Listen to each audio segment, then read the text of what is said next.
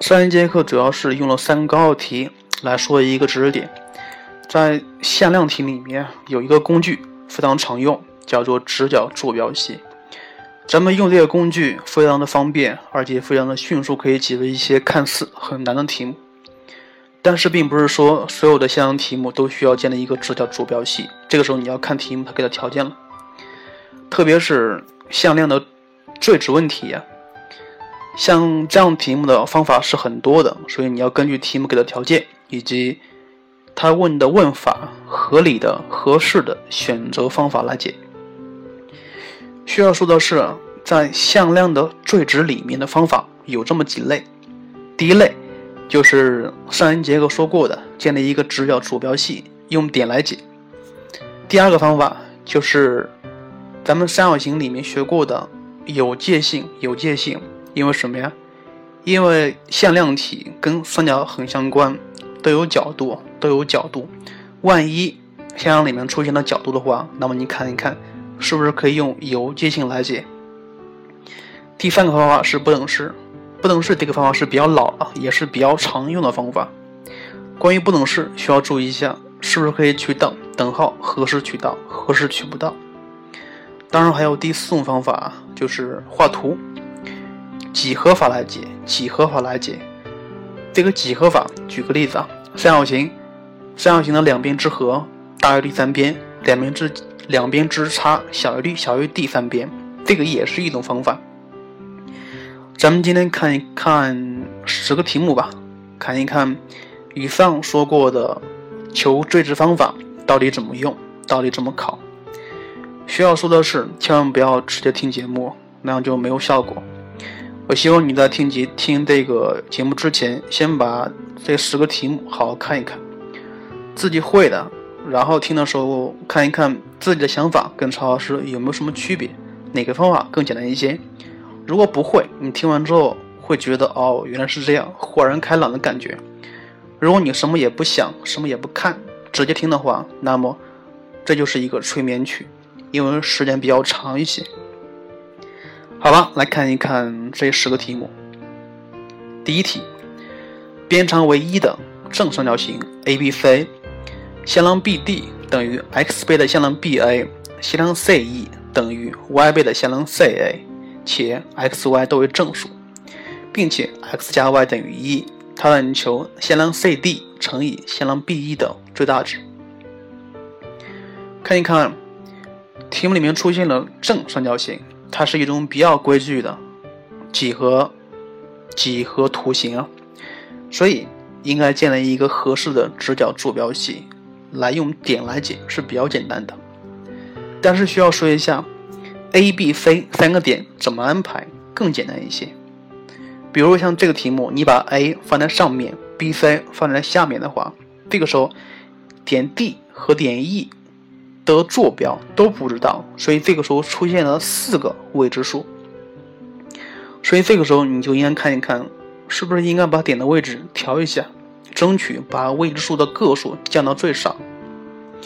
所以你看一下，我如果换一下位置，C 点 C 在上面，A、B 分别在左右的话，这个时候点 D 就在横轴上，所以这个时候点 D 的坐标只有一个不知道，另外一个是知道的啊。点 E 因为既不在横轴也不在纵轴，所以它肯定会有两个未知数。所以建立一个合理的直角坐标系非常重要，原则是未知数越少越好。所以这个时候可以设点 A 的坐标是负二分之一零，点 B 的坐标是二分之一零，点 C 的坐标是零二分之根三，点 D 咱们可以设为 x 一零。点 E 可以设为 x 二 y 二，并且满足 x 加 y 等于一。怎么用？待会儿再看。因为题目里面说到了向量 BD 等于 x 倍的向量 BA，然后你把点带进去，可以得到一个结论。这个结论是 x 一等于 x 加二分之一，这是第一个等第一个等式。然后还知道向量 CE 等于 y 倍的向量 CA。把点带进去，可以得到两个等式，分别是 x 二等于负的二分之一 y，y 二等于二分之根三减去二分之根三 y。这时候你看一下，x 一、x 二、y 二三个三个未知数可以用 x、y 来表示出来，三个未知数变成了两个未知数，而且 x 加 y 等于一，所以两个未知数也可以变成一个未知数，是吧？然后 c d 乘以向量 b e，，一乘它就是 x 一、x 二减去二分之一倍的 x 一减去二分之根三倍的 y 二。所以这个时候，你把 x 一、x 二和 y 二分别用 x y 替换下来，这个时候有两个未知数，但是你还知道 x 加 y 等于一，是吧？所以你可以把两个未知数变成一个未知数，用不等式解也可以，用函数法解也可以。这就是第一题。这个题目非常巧妙，非常好的一个题目，需要好好的做一下。呃，咱们需要说个题外话，在向量题里面，曹老师以前讲过向量的分点坐标公式。向量的分点坐标公式，如果你忘了的话，需要重新听一听，因为这个公式很重要。呃，来看一下第二题。第二题说，在直角梯形 ABCD 里面，AD 和 BC 平行，角 D 是九十度，AD 等于二，BC 等于一，点 P 是一条 DC 上的动点。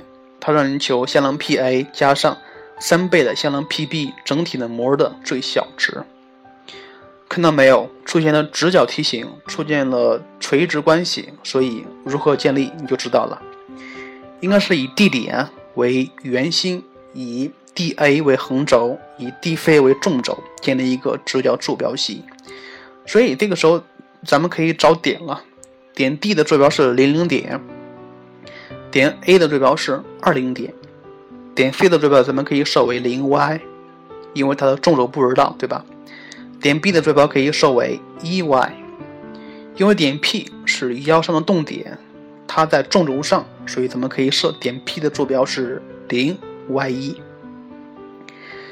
它让你求向量 PA 加上三倍的向量 PB 的整体的模，然后你把点带进去，这个向量的点就是五。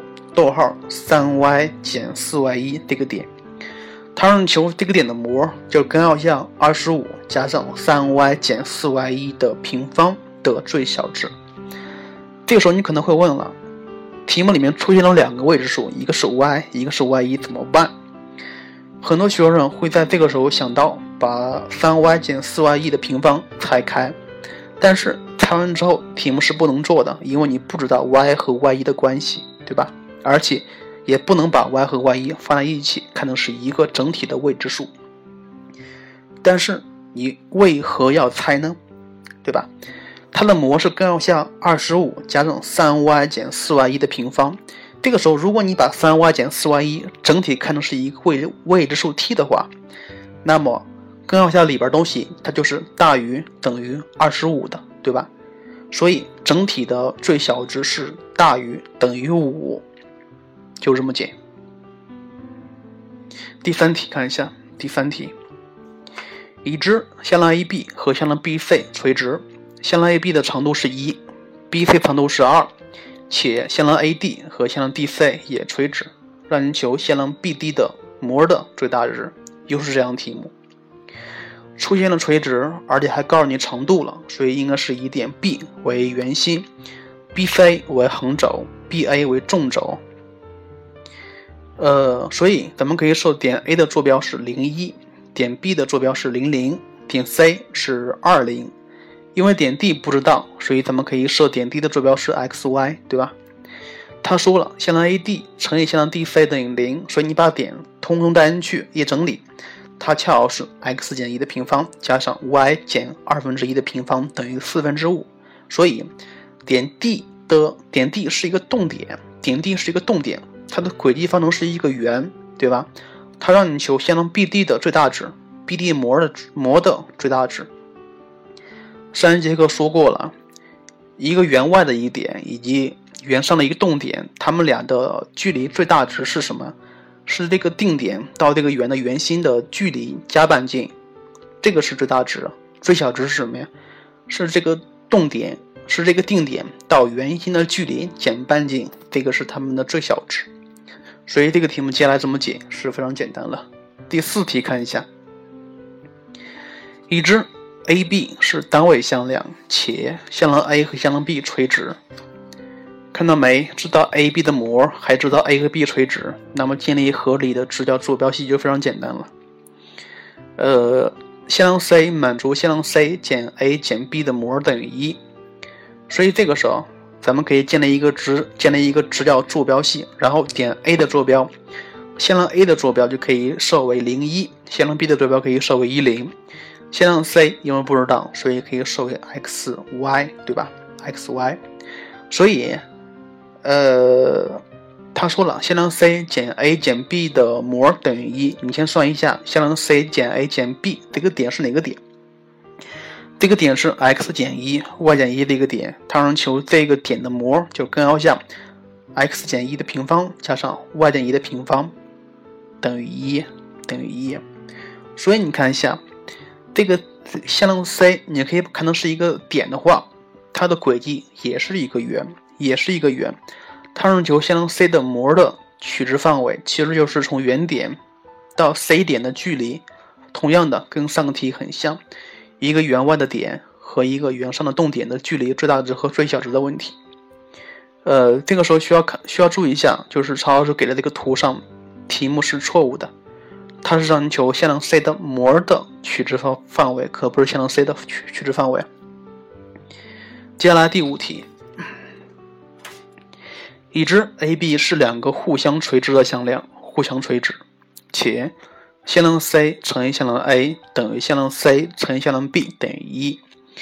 对于任意的正实数 t，它让你求向量 C 加上 t 倍的向量 A 加上 t 分之一倍的向量 B 整体的模的最小值。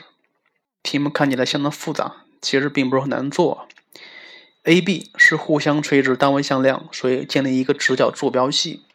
然后设点 A，向量 A 的坐标是零一，向量 B 的坐标是一零，点 C 不知道，设为 x y。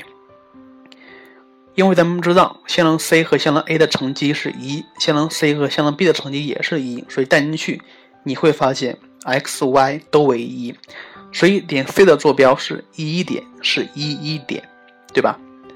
他让你求这个后面这个一堆的模，你先求它的点，它的点的坐标。是一加 t 分之一，逗号 t 加一，让求这个点的模怎么求？根号下一加 t 分之一的平方加上 t 加一的平方，对吧？这个题里面只有一个未知数 t，而且 t 还是一个正数。你把它展开之后，会发现了，展开之后根号下里边东西是一加 t 分之二加 t 方分之一加 t 方加二 t 加一。这个题里面你看一下，既有分数又。又没有又又一般的数啊，而且有 t 方分之一，还有 t 方，有 t 分之二，有二 t，所以这个时候千万不要通分，因为通分完之后它是有一个四次的分子，有一个四次的不好算。这个时候既有分既有分数又没有分数，这个时候一般来看一看是不是可以用不等式来解。很显然，t 方分之一加 t 方大于等于二，非常好解。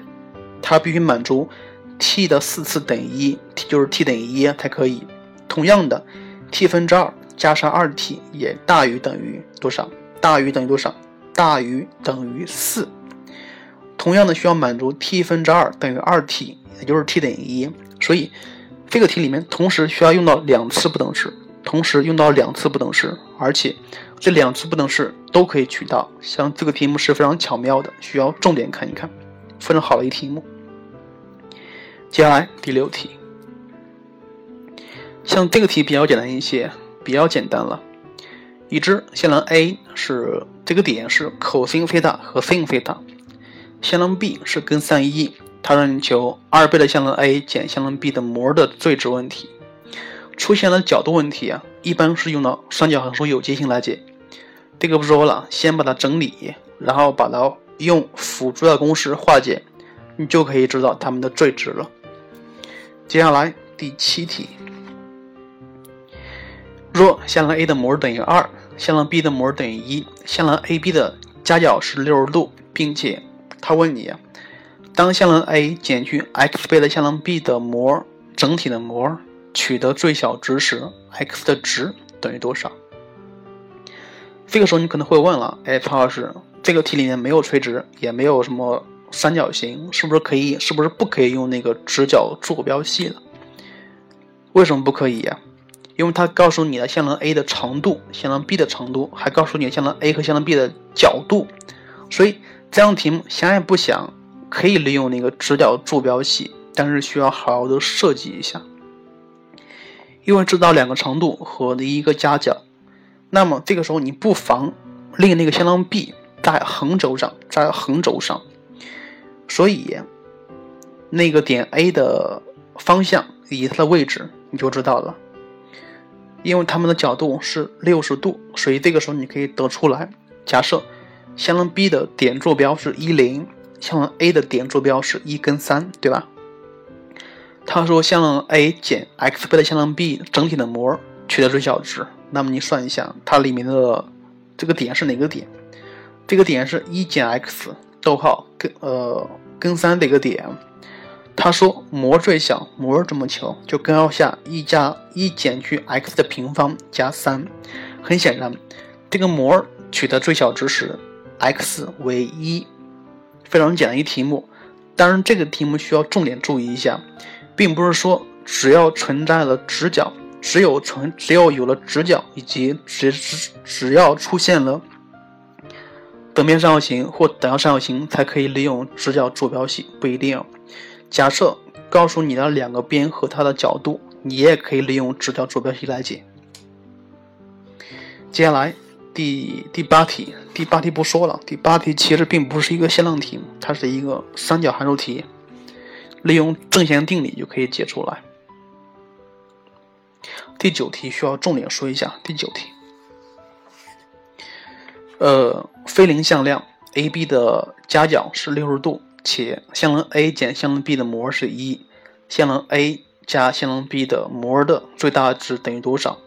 像这个题目非常的像，线棱 A 减线棱 B 的模，你把它平方完之后，跟线棱 A 加线棱 B 的模很像，只不过一个是减二 AB，一个是加二 AB 呀。所以这个时候应该好好看一下应该怎么用了。很显然，这个题目坚决不可以利用直角坐直角坐标系，因为没有一个已知条件。向量 A 减向量 B 的模等于一，知道 A 和 B 的夹角，所以你把它展开，两边同时平方，它是 A 模方加上 B 模方减二倍的向量 A 乘以线棱 B 等于一，进而化简，它是 A 模方加 B 模方减去二。乘以 a 模乘以 b 模乘以 cos 六十度等于一，进而化简，它是 a 模方加 b 模方减去 a 模乘以 b 模等于一，是吧？可以得到一个这个东西。这个东西怎么用啊？你看一下，得到这个位置的时候，你就会发现 a 模方加 b 模方，它就等于一加上 a 模乘以 b 模。这个时候不妨用一用一次不等式，用一次不等式，因为里面里面有方啊。a 模方加 b 模方是大于等于二倍的 a 模乘以 b 模的，所以一加上 a 模乘以 b 模要大于等于二倍的 a 模乘以 b 模，所以可以算得出来，a 模乘以 b 模的范围是要大于零，小于等于一的。为啥需要求它呢？因为向量 a 减 b 的模。跟向量 A 加 B 的模很类似，很类似，什么不一样？就是中间那个符号不一样，所以咱们需要求中间那个符号不一样的取值范围就可以了。然后他让你求 A 加 B 的模，你同样把它写成根号下平方，就是根号下 A 模方加 B 模方加上二倍的 A 模乘以 B 模，因为根据那个已知条件，咱们就可以。换一下，它就等于根号下一加上二倍的 a 模方，不是 a 模乘以 b 模。因为你知道 a 模乘以 b 模的范围了，所以你进而可以求线棱 a 加线棱 b 的模的最大值。呃，这个题目其实用了一次不等式，用了一次不等式，而且还是那种比较简单的不等式，并不是很难做。但是需要作为例题好好看一看，因为第九题是应该算是正式出现过的第一个用不等式来解的一个最最大值和最小值的题目。接下来第十题，第十题是我重点要说的题目，重点要说的题目，在锐角三角形 ABC 中，角 B 是六十度，并且向量 AB 减向量 AC 的模等于二，它让你求向量 AB 乘以向量 AC 的取值范围。这个题目乍看。没有道理，AB 减 AC，它不就是 BC 的模的长度吗？是吧？BC 等于一，B BC 等于二，长度是二。它让你求向量 AB 乘以向量 AC 的取值范围。像这个题的题眼是什么呀？关键是在锐角三角形里面，锐角三角形。比如你看一下，给你举个例子。假设你知道角 A 是一个六十度，还知道了。画一下，你知道了角 A 是一个六十度角，而且还知道 AB 等于二，AB 等于二。但是点 C 是一个动点的话，这个时候你要保证三角形是一个锐角，那么怎么保证它是锐角呢？锐角跟什么是区分开的？跟钝角、跟直角是区分开的，所以这个时候只有一个动点是 C。你要保证，你要看看 C 它是一动点，当移到和哪个位置的时候，它不是锐角，也就是说它是钝角或者是直角。非常的显然，非常显然，假设这个点 C 移动到点 B 到 AC 上的摄影的位置的时候，那么它恰好就是一个直角，对吧？它是一个直角。那么继续往左移，它就是一个钝角，所以临界点就是点 B。向 AC 上的摄影那个点，这个是一个关键位、关键点。但是你看一下，如果这个点 C 往右移的话，往右移怎么保证它是一个锐角呢？如果它往右移的话，这个时候 ABC 是一个直角的话，角 ABC 是一个直角，这个时候点 C 也有一个位置，这个时候它是一个直角，并不符合题意。但是。这个时候点 C 继续往右移的话，那么它就变成一个钝角，更加不符合题意。所以这个位置和刚才说那个位置，它们两个中间位置就是点 C 可以移动的位置的区间，对吧？所以你看一下这个题目，知道角角 B 还知道 BC 的长度等于二，它让你求 AB 乘以 AC 的模，不是向量 AB 乘以向量 AC 的取值范围。其实跟我说跟我说那个题目很像，关键点在于锐角三角形，锐角三角形，你要保证它是锐角，而不是直角或钝角，对吧？所以这个时候，咱们可以确确定谁的位置？咱们可以确定出来，确定出来点 B 和点 C 的位置，因为点 A 是一个动点，对吧？